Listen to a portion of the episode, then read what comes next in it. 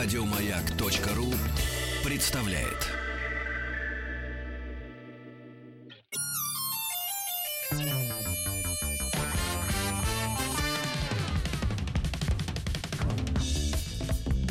Кафедра. Практикум.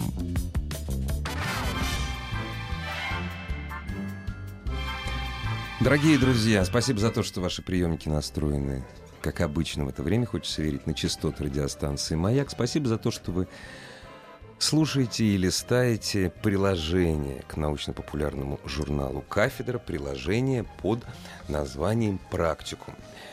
Честно говоря, э, нашу, ну, как мне кажется, популярную страницу журнала «Кафедра» «Великий девятнадцатый» мы решили отправить в отпуск до сентября до учебного года. А потом соскучились, соскучились. И вот и вставили сегодня одну. Изобретение велосипеда и наполеоновские войны. Рождение импрессионизма и появление фотографии. Восстание декабристов и манифест коммунистической партии. Все это Великий Девятнадцатый. Я открою небольшой секрет. Конец июня, август и вплоть до начала сентября – это одно, одно из лучших времен в Москве. В это время в Москве нет только одного, как, впрочем, и во многих мировых столицах. Почти нет. Не работают театры. Если в течение всего лета в мировых театральных столицах проходит куча театральных интересных фестивалей, форумов, конкурсов, то репертуар обновленный мы ждем к сентябрю. Во всяком случае, ну, 90% театров живут именно так. Опять же, гастроли у них. И столицу уезжают. Друзья, вот для того, чтобы подготовиться к театральному сезону, окунемся в историю классического русского театра. С большим удовольствием представляю нашу сегодняшнюю гостью в студии радиостанции «Маяк», театровед, научный сотрудник Театрального музея имени Бахрушина Екатерина Владимировна Казакова. Здравствуйте. Здравствуйте, Екатерина Владимировна. Спасибо за то, что вы опять свое время, летнее время, э, время выходного дня дарите радиослушателям радиостанции Но это «Маяк». моя любимая радиостанция. Спасибо большое. Очень лестно это слышать. Екатерина Владимировна, мы вообще за гендерное и половое равенство. Вот Совсем. И за гендерное, и за половое. Здесь, на маяке. Мы не феминистки. э, В смысле, не феминисты, не мускулисты. Но когда мы говорим театр, вот почему-то сразу представляются примы, представляются прекрасные женщины. Мы попросили, чтобы вы пришли к нам и рассказали о женщинах в истории русского театра, ну, ограничившись, наверное, XIX веком. Хотя если мы будем вылезать за пределы XIX века, ничего страшного. Да, конечно, потому что то, что идет к нам из XIX века, это идет к нам через век XX. И традиции, и легенды, и какие-то удивительно нужные истории, когда э, вроде бы в пустяке э, целое зерно, целая мысль, целая идея. И э, куда же деться от нашей истории, от нашего прошлого? Тем более, вот вы сказали, наш Да театральный музей. Да, Да. наш театральный музей это наша наша тема, история нашего театра. Но если говорить о ярких женских образах XIX века, то если идти по самому вот такому, сказать, высшему ряду, По да, вершинам. да, по вершинам и, м, что называется, судить по гамбургскому счету, это, конечно же, несколько, но необыкновенно ярких имен, э, легендарных имен.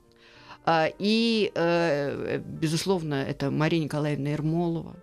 Э, У нас один из наших филиалов посвящен творчеству этой актрисы. Тот особняк, в котором Мария Николаевна жила почти 40 лет, Тверской бульвар, дом 11.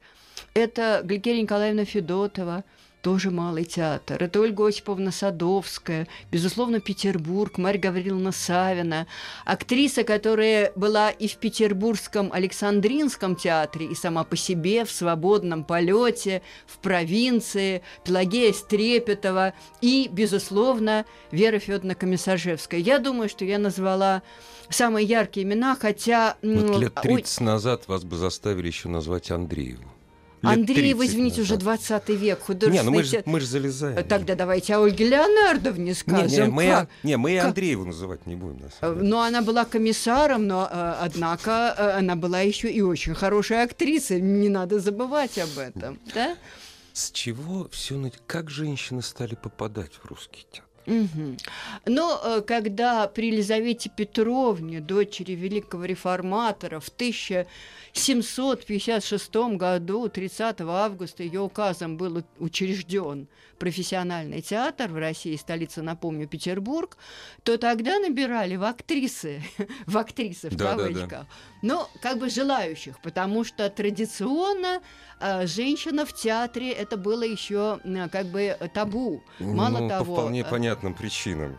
Мало того, когда был спектакль в театре при, в Преображенском, при еще Алексее Михайловиче, отце преобразователя, он тогда недавно женился на своей второй жене Наталье Кирилловне Нарышкиной, и только-только родился маленький Петр то э, было дано представление Артаксерксова действа, а женщин не пустили даже в зрительный зал и а... создали ложу-клетку, чтобы Наталья Кирилловна и ее приближенные видели, что происходит на сцене, но их как будто бы не было. Поэтому сначала набирали желающих, но вместе с тем и 18 век, то есть вот ранний период нашего театра, дает нам очень яркое имя Татьяна Михайловна Троепольская. То есть, видимо, шли желающие, но еще еще и склонные к этому делу Отку... талантливые люди. Откуда они сами шли?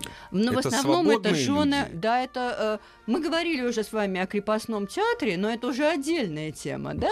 Ну а мы говорим о театре профессиональном, который создавался при Елизавете Петровне, да, это были Нет, я... свободные люди, но в казну потом приобретались трупы крепостные, кто-то продавал, а ага. кто-то нет. Например, Шереметьев свою Проскою Ивановну не продал, он сделал ее графиней.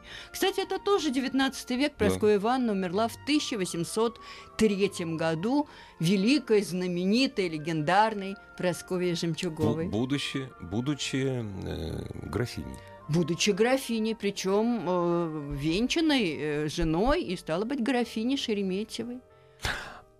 Заглядывая немножко назад, 18 век, вот мы просто коснулись э, присутствия женщин в театре, на сцене.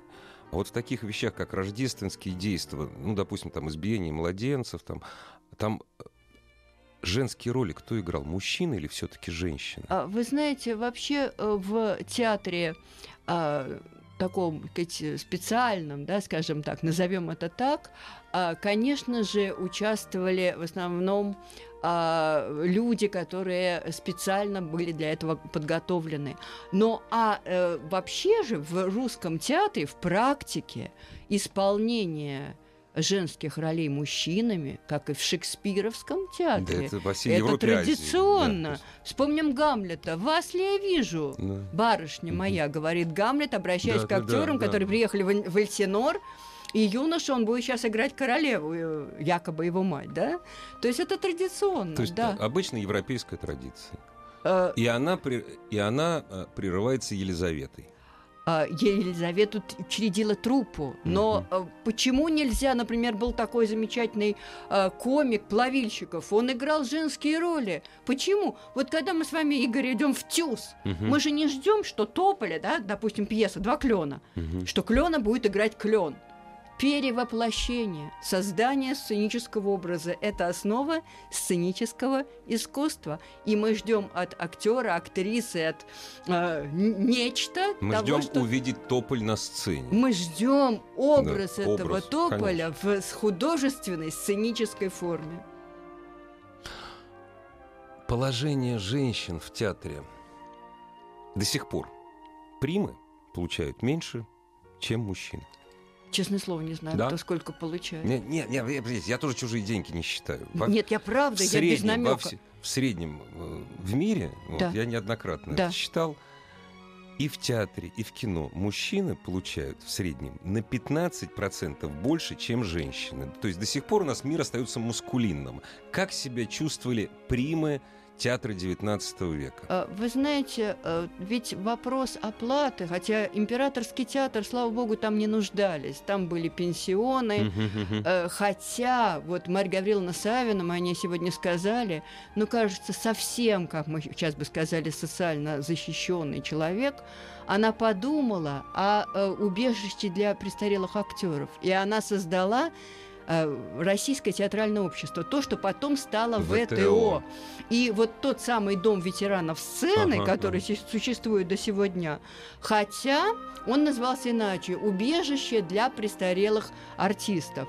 То есть, вообще, так сказать, искусство театра, оно э, ну, гуманистичное, сострадательное, извините за пафос за высокий штиль, но это так. Э, Конечно, императорский театр давал определенное положение, но а уж провинция, здесь были самые различные варианты. И антрепренер пропал, не заплатив гонорар, а то, глядишь, и кассир куда-то Ну да, убежал. То есть случайно, да. самые разные варианты. Вот, но а насчет того, что женщины получают меньше, это, конечно, обидная дискриминация, считаю, надо исправить. Да, любая дискриминация обидна. Да. Любая. Да, Вот. и даже ну, помним, как э, Чичиков не хотел купить Елизавету Воробей. Да, То есть да, это да, идет да, да, из да, да, очень-очень давних пор. Это неправильно. Но вместе с тем, вы знаете, всегда вопрос оплаты не важен. Это замечательная фраза из э, опереты «Летучая мышь», как та модель обращается к директору театра со словами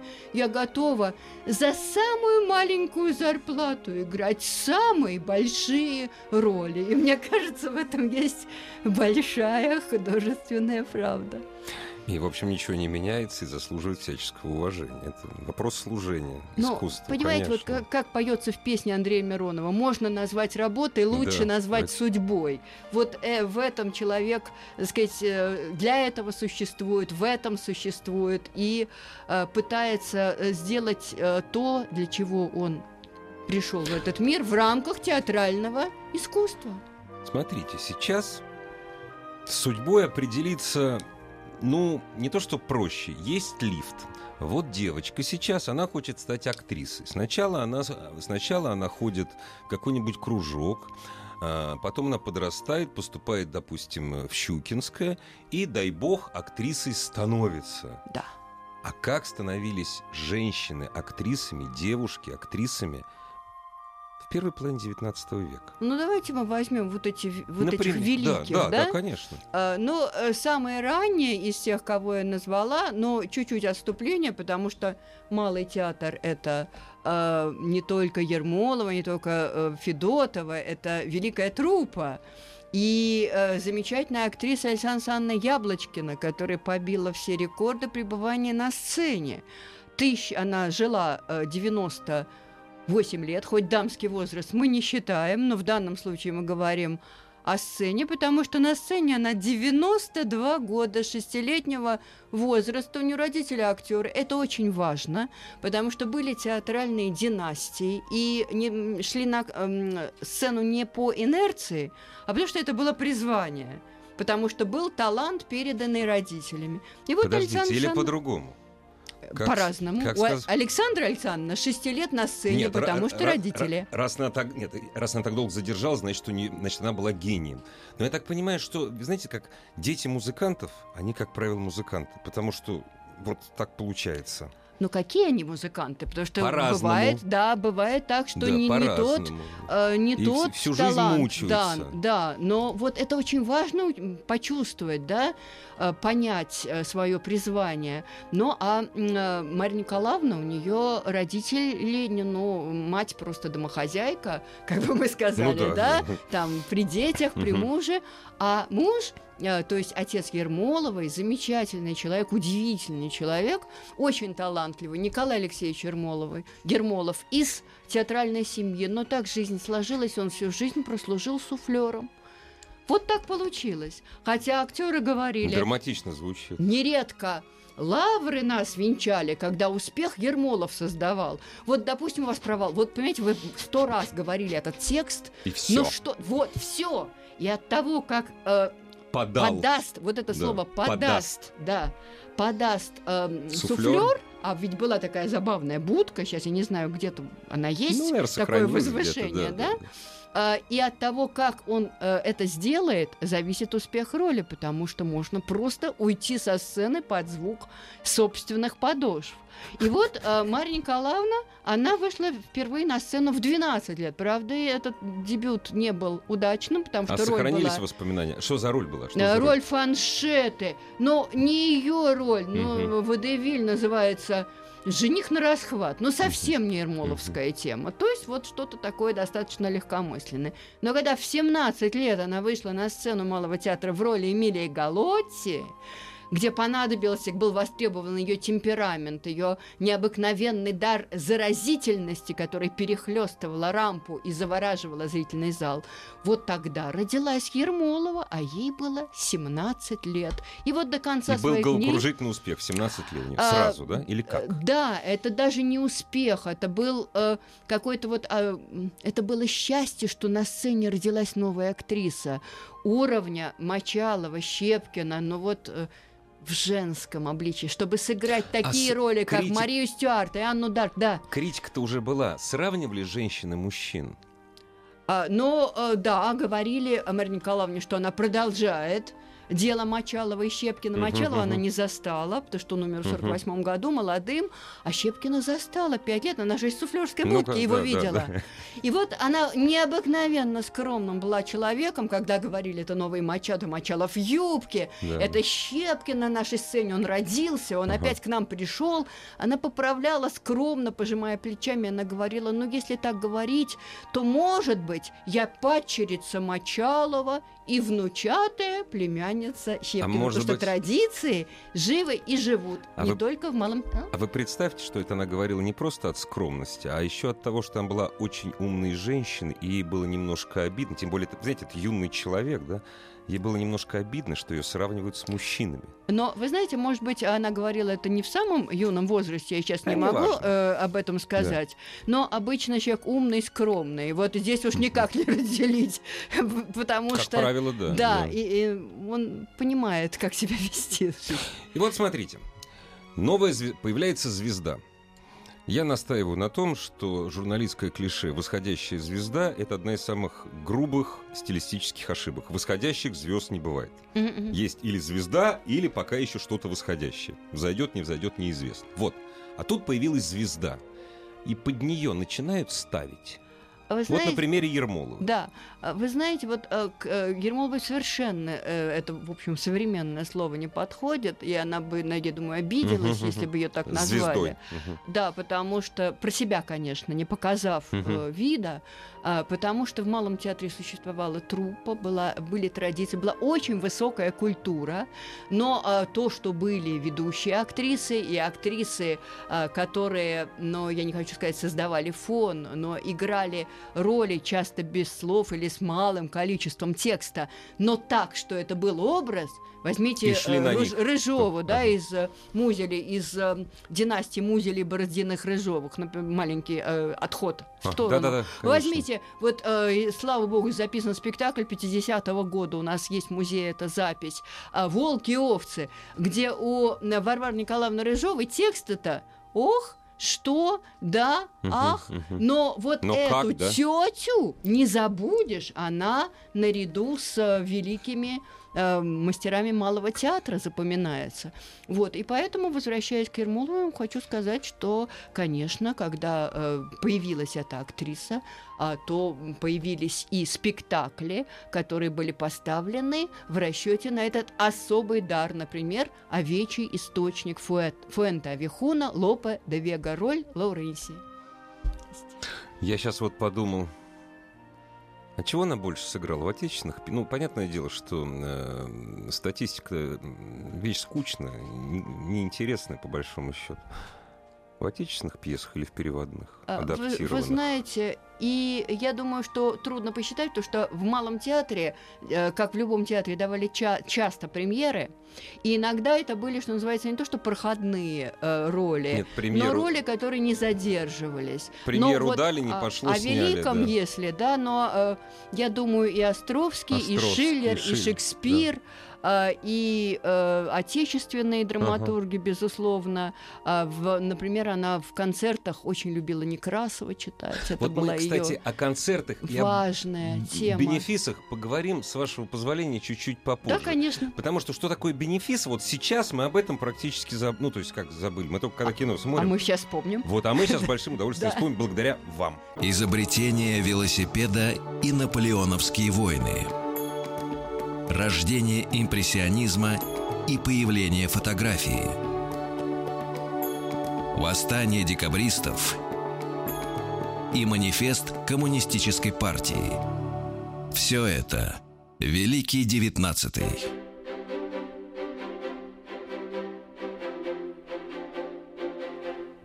Екатерина Владимировна Казакова сегодня у нас в гостях, театровед, научный сотрудник театрального музея имени Бахрушина. И вот первая страница практикума, а практикум — это приложение летнее к научно-популярному журналу «Кафедра». Э, Эта страница сегодня посвящена великим русским актрисам XIX века. Мы дошли до бенефисов. Да. Вопрос. Что такое бенефис? Бенефис – это праздник актера. А, причем это, э, если м, был эм, контракт с антрепренером, мы говорим не об императорских театрах, Да-да-да, а да. о Мгм. антрепризе, то там указывалось количество бенефисов. А в императорских театров, э, театрах а, ведущий актер, актриса раз в сезон имел бенефис. А, И хотя весь сбор шел в пользу бенефицианта, главным был творческий момент.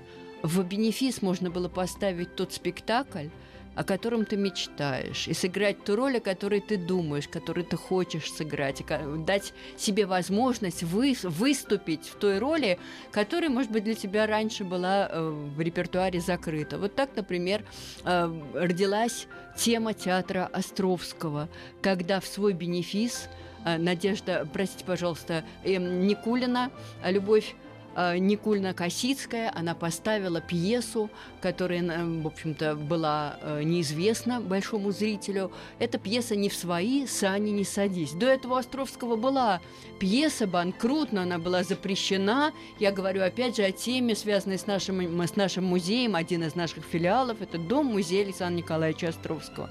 И вот свой бенефис Любовь Павловна Никульна Косицкая, ведущая актриса малого театра, берет для постановки пьесу, в общем, еще неизвестного автора Александра Николаевича Островского. Из далекой Кинешмы. Ну, ну, ну, нет, нет, нет. Он, Он так уже сказать, переехал, э, да? Он вообще, он вообще москвич. А, И э, хочу вам сказать, что многие удивились, потому что в этой пьесе не было каких-то эффектных ситуаций, положений. А История о э, провинциальной барышне, э, которая живет в городе Калинове, и ничего такого там особого не происходит. Но вместе с тем, жизненная правда, новое слово, и так родился театр Островского. Или в свой бенефис Мария Николаевна Ермолова ставит э, пьесу Шиллера «Орлеанская дева» и 18 лет. Она играет свою любимую героиню. Это эпоха не только в нашем театре, но и особая страница российской общественной жизни. Из всего сказанного я могу сделать один из выводов, что бенефис — это прежде всего спектакль, который заказывает для постановки актер, актриса, э, исходя из условий контракта. Вот э, дают карт-бланш. Вот вы можете поставить все, что вы хотите. Вы находите пьесу, которую вы хотите поставить. Вы просите своих товарищей, в, актеров, в, с- в свой бенефис сыграть ту или иную роль. А потом, значит, тема кассы. Русские актеры всегда, в отличие от французского э, Михайловского театра, не нуждались всегда. И вместе с тем, Мгм. ну, кто-то больше, кто-то меньше, да? А, И вместе с тем вопрос творческий на первом плане. Сыграть роль, о которой ты мечтаешь, и поставить ту пьесу, о которой думаешь, и которая может э, быть интересна нужна сегодняшнему зрителю. Видите, у мужчин все просто. У меня такой игривый тон. Гамлет, понимаете, ну, я как человек не театрально сыграть Гамлет, а у женщин такой роли нет. Хорошие есть роли. Вот мы да только нет, конечно, что, да, есть, только мы сказали об Иоанне Дарк, да, э, Шиллеровской. У Ермоловой это э, Мария Стюарт. Вот забавно, когда две великие актрисы малого театра, э, Ермолова и Федотова, играли в одном спектакле Шиллеровской Марии Стюарт, то говорили, что две королевы Малого театра играет двух королев, шотландскую и английскую. Шотландскую Мария Николаевна, а английскую э, Гликерия Николаевна. Вот так распределялись роли. Коль скоро речь зашла э, о двух великих русских актрисах на одной сцене, ну, я не могу не задать вопрос. А вот как вообще великие уживались на одной сцене? Вот как они? Ну, это культура поведения, потому что ты э, э, творишь не в своем театре, ты выходишь на сцену малого театра, где Но великие ты, традиции, если великие ты там имена. служишь 30 лет, это уже твой театр приходят на тебя. Ты уже должен понимать, Безусловно, что... но э, вот, э, скажем, сейчас в Малом театре есть Ермоловское фойе. Да. И вот вы студент или студентка, ага. раз у нас сегодня такая да, тема, да, да. и вы проходите на сцену, а вот по этому залу, и вы видите копию с портрета Серова – великая актриса Ермолова. И даже если вы еще студент, все равно это вас настраивает на определенную волну. Ну и вообще, извините, э, цивилизованные люди, они умеют между собой общаться и умеют общаться. И Мария Николаевна и Гликерия Николаевна, они э, были, я не скажу близкими друзьями, но они были в корректных отношениях, в творческих отношениях, что помогало, помогало работе, творчеству и процветанию Великого Малого театра. Ну, я чисто случайно как-то раз побывал на встрече трупы одного прославленного театра. Ждал 30 минут, когда придет Прима. Я в качестве корреспондента побывал. Когда придет Прима. То есть Прима заставил всех ждать 30 минут. Да. То есть, видать, вот те традиции, о которых вы рассказываете, они ушли. Э, я думаю, не везде, не всегда. Скажите, а эта э, история с вами произошла в каком? В 19 веке? Да нет, вот она сейчас э, произошла. Вот так. Я, но я мы, старый, но не но, настолько. Но, я это понимаю, поэтому, поэтому раз у нас тема 19 Давайте века, мы этого и все-таки другая культура. Другая культура. Все другое, да. Мы не говорим, что это лучше, это хуже. Просто другое. Просто вот таким, другое. Да, вот, да, да. вот тем более я в театре действительно не разбираюсь, тем более в театральной жизни. А скажите, пожалуйста, Екатерина Владимировна, а что такое работа в антрепризе? Одно дело императорские театры, одно дело репертуарные театры. Вот служишь ты и служишь. Если ты популярен, тебе очень хоро... популярно. И вот ты 30 лет, 40 лет, а то и больше. Ты в одном театре. Аплодисменты, гонорары, не пенсия, но накопление, поклонники, пусть, пусть стареющие вместе с тобой – но не все ухватывали, э, не все хватали жар-птицу счастья за хвост. Хорошо. Вот она, Россия, Самара, да. Нижний, да. вечные антрепризы, переезды. Да. А, вспомним пьесу Островского леса «Откуда и куда?» Из Вологды в Керчь а я из Керчи. А я из Керчи. Волгу, в да. поисках ангажемента, да? да? А, ну, возьмем а, Пелагею Антиповну Стрепетову, которая в основном играла в провинции. Ну, это великое имя, это громкое имя. Но вы знаете, вот вы сейчас сказали, э, успех поклонники, почитатели, но для художника э, все-таки важнее этого это решение творческих задач. И э, иногда ставились непопулярные пьесы, которые, может быть, не будут иметь успеха, но э, которые э, художественно важны и ценны. Сначала Стрепетова, а потом еще одна провинциальная актриса, которая тоже, так сказать, необыкновенно показательно. А, ну, что сказать, вот э, начинала Пелагея Антипьевна в 15 лет, как многие провинциальные актрисы. Причем играла все, и водевиль, и э, ну а что драму. еще остается молодому актеру? Да, Конечно. да, да, да. Но э, приобрела вот э, положение великой трагической актрисы, хоть и в провинции. Немного играла в э, Петербурге, в Александринке, но опять ушла в провинцию, потому что там была больше свободы. Императорский театр он давал определенный статус и уровень, но он давал много еще и ограничений. Конечно.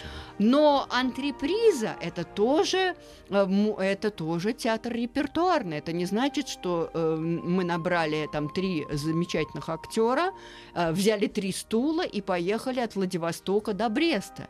Нет, это мог быть очень крупный культурный центр, Россия это не только Москва и Петербург. Разумеется. Да? Это э, культурная, про, культурная провинция. Да. И э, в этой провинции есть театр, причем были Города театральные, были не театральные, а города, которые э, приобретали замечательных актрис и актеров.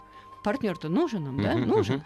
Все-таки, все таки все таки Вот, а они становились театральными. И вот э, так э, постепенно сначала э, актриса хотела или актер заинтересовать своей творческой личностью антрепренера, а потом антрепренер уже надеялся Б- получить в свою ним, труппу да, да. эту замечательную актрису. А по поводу э, успеха, блеска славы, я цитирую Чайку, возьмем пьесу, которая не имела успеха, мало того, она провалилась. Я имею в виду Александринский театр и актриса, которая тоже начинала в любительском театре, потом она играла Вильно в провинции. Это мы говорили о ней сегодня. Это Комиссаржевская Вера Федоровна. Э, хоть э, пьеса провалилась, но она дала э, импульс новому, новому имени. Хоть родилась Чайка в художественном театре, но первая Чайка все-таки Александринский театр. И Комиссаржевскую Чехов считал непревзойденной исполнительницей Нины Заречной. Поэтому как мы не крутим сегодня в вашем разговоре, извините за грубость, вместе с тем мы все равно выходим на творческое начало, если говорить о высоком театре, театре с, большом, с большой буквы, которому посвящен, теме которого посвящен наш Бахрушинский музей.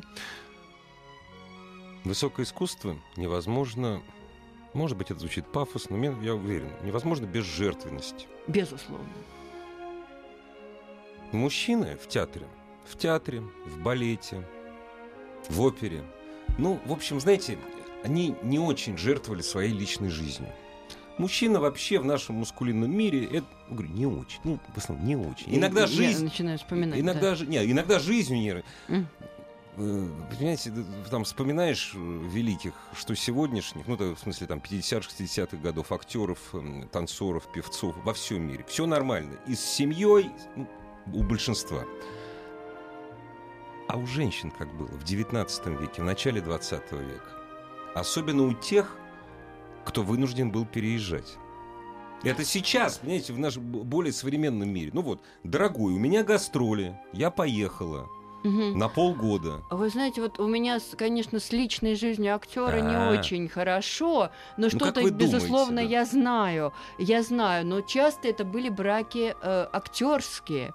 Например, возьмите Писарева и Главу Мещерскую. Вот это были, была актерская пара, которые служили вместе, скажем, в Пушкинском театре Бренко, театр на Пушкинской площади. Ну, а часто неразделенная любовь, э, непонятая женская душа становилась являлась импульсом. Вот это тема Веры Федоровны Комиссаржевской. Жертвенность. Трепетной, женс, э, да, трепетная женская непонятая душа. Возьмите Нору. Может ли э, верная супруга и добродетельная мать сыграть эту ипсоновскую героиню? Когда Нора оставляет... По Михаилу Чехову точно свой нет. кукольный дом. Ну, да. Она оставляет, ну ладно, мужа. Ну, да, Она да, оставляет да. трех детей. Трех детей. Да. И вот этот проход по сцене, если эта актриса хорошая актриса, но без э, какой-то особенной э, темы в душе, это просто проход под, ну, сказать, вот, сказать, под топот собственных ног. Драмати- драматично звучит. Мы прервемся наполня... ненадолго. Великий девятнадцатый. О женщинах театра, великого, великих актрисах великого русского театра XIX века сегодня разговариваем с театроведом, научным сотрудником Театрального музея имени Бахрушина Екатериной Владимировной Казаковой. Вот, кстати, вам не приходило в голову в музее вот специально вот, вот женщин выделить как-то? Вот не приходило? Не приходило. А, они на нашей экспозиции сами себя выделяют. Ну, То как, есть, рассказывая как об истории сцене, театра, да, да, да, да, мы э, рассказываем о великих именах и представляем экспонаты. Нет, тогда, знаете, тогда надо мужчин выделять. Потому что, ну, пора уже воздать действительно должное э, великим актрисам. Потому как, и не только великим, мы когда говорим, ну, мы это люди несведущие, не историки театра. Мы когда говорим о великом русском театре, да, у нас, значит, череда мужских имен. Мужских имен. Островский, Чехов, Качалов, я не знаю там. Щепкин, Станиславский. Да я говорю, ну, ну вот. Вахтангов, да? А, а, а Ермолову, знаете, мы Меркуль. почему вспоминаем? Да. Насколько лучше бы играла актриса Ермолова, только вот из-за этого вспоминаем. Ну, мы не сведущие люди. А мужчин, надо не забывать, что в 19 веке женщина ходила в театр, дама, для того, чтобы увидеть красивого, интересного мужчину нас. Ну, к примеру, я утрирую. Зачем ходили мужчины в театр? Мгм. Для того, чтобы увидеть прекрасную игру женщин. Я не знаю. Мне кажется, что и э, мужчина ходил в театр, потому что это театр, это искусство. Нет, это, И, это, это э, понятно. да, но я опять же хочу поправить за, Да, да, э, да. может, наверное, себя, что все-таки театр не для театроведов, не для историков, Да. А для зрителей, которые пришли, потому что они услышали, что интересная пьеса, новое имя Александр Островский. А вот соседи хвалили, говорили, замечательно играет Любовь Павловна Никольна И так и Косицкая. должно продолжаться. Театр должен оставаться народным искусством. Вот как его задумал Вильям наш, понимаешь ли, Шекспир. Вот. Не, ну примерно так. К сожалению, заканчивается наше время в эфире. Но вы же обещаете, что вы к нам еще придете. Придете не раз. Обещаете? Вы знаете, вот я, обещаю, выцыганиваю. потому что я очень люблю вашу радиостанцию. И так важно, чтобы в непростом нашем мире всегда был э, вечно горящий в ночной тьме маяк, чтобы ориентироваться по нему и понимать, что такое хорошо и что такое плохо. Спасибо вам. А мы, подождите, мы еще не закончим. Дело все в том, что мы ни слова практически не сказали о музее Бахрушин, в том смысле, что мы не пригласили наших... Понимаете, Москва, Да. она сейчас летняя. Да. В Москве много, мало того, что Да. москвичей, много туристов. Пригласите всем, всех, пожалуйста, в музей Бахрушина. Вот, скажите, где находится, как работает. Вот сегодня суббота, кстати. Да, мы находимся рядом с метро Павелецкая. Три минуты от метро в прекрасном особняке, в котором жил создатель нашего музея, купец-меценат, промышленник, э, очень интересный, яркий человек Алексей Александрович Бахрушин. И наш музей по внешнему виду похож на старинный средневековый замок. Мы рассказываем об истории театра отечественного. У нас ряд интереснейших выставок, в том числе итоги сезона. Ведь мы с вами говорили, мы запоминаем очень многое в театре. И актеров, и актрис, но мы запоминаем художника, потому что он дает нам художественный образ спектакля. У нас филиалы по всей Москве, у нас целая Бахрушинская империя. Мы очень рады нашим будущим и нынешним посетителям. Мы вас ждем. Дорогие друзья, для того, чтобы написать атмосферу, послушайте мо- моего совета. Не до Павелецкой езжайте. Вот понимаете, вы выйдете на Павелецкое, увидите Садовое кольцо, гудящие машины. Вы, пожалуйста, выходите на Новокузнецкой или на Третьяковской и пройдитесь 15 минут по Замоскворечью, по древней старой Москве и в театр Бахрушина. По улице Бахрушина. По улице Улица носит имя создателя нашего музея Алексея Александровича Спас- Бахрушина. Спасибо вам большое. Спасибо Всего вам. До доброго. новых встреч. Еще больше подкастов на радиомаяк.ру.